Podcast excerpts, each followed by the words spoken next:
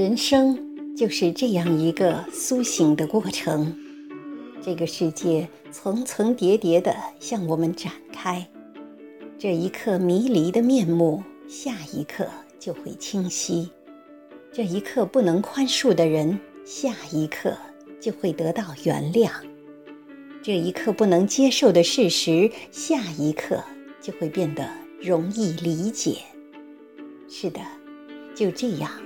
我们不断消除着自我的狭隘、偏激和片面，活到老，醒悟到老。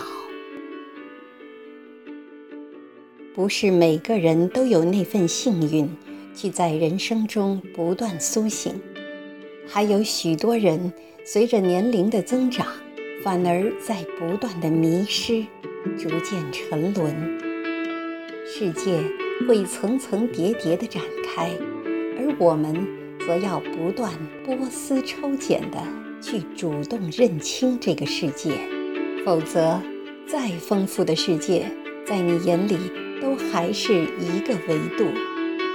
一定要把反省自我作为一个习惯，要不断消除自身的狭隘、偏激与片面，不要枉费了这个。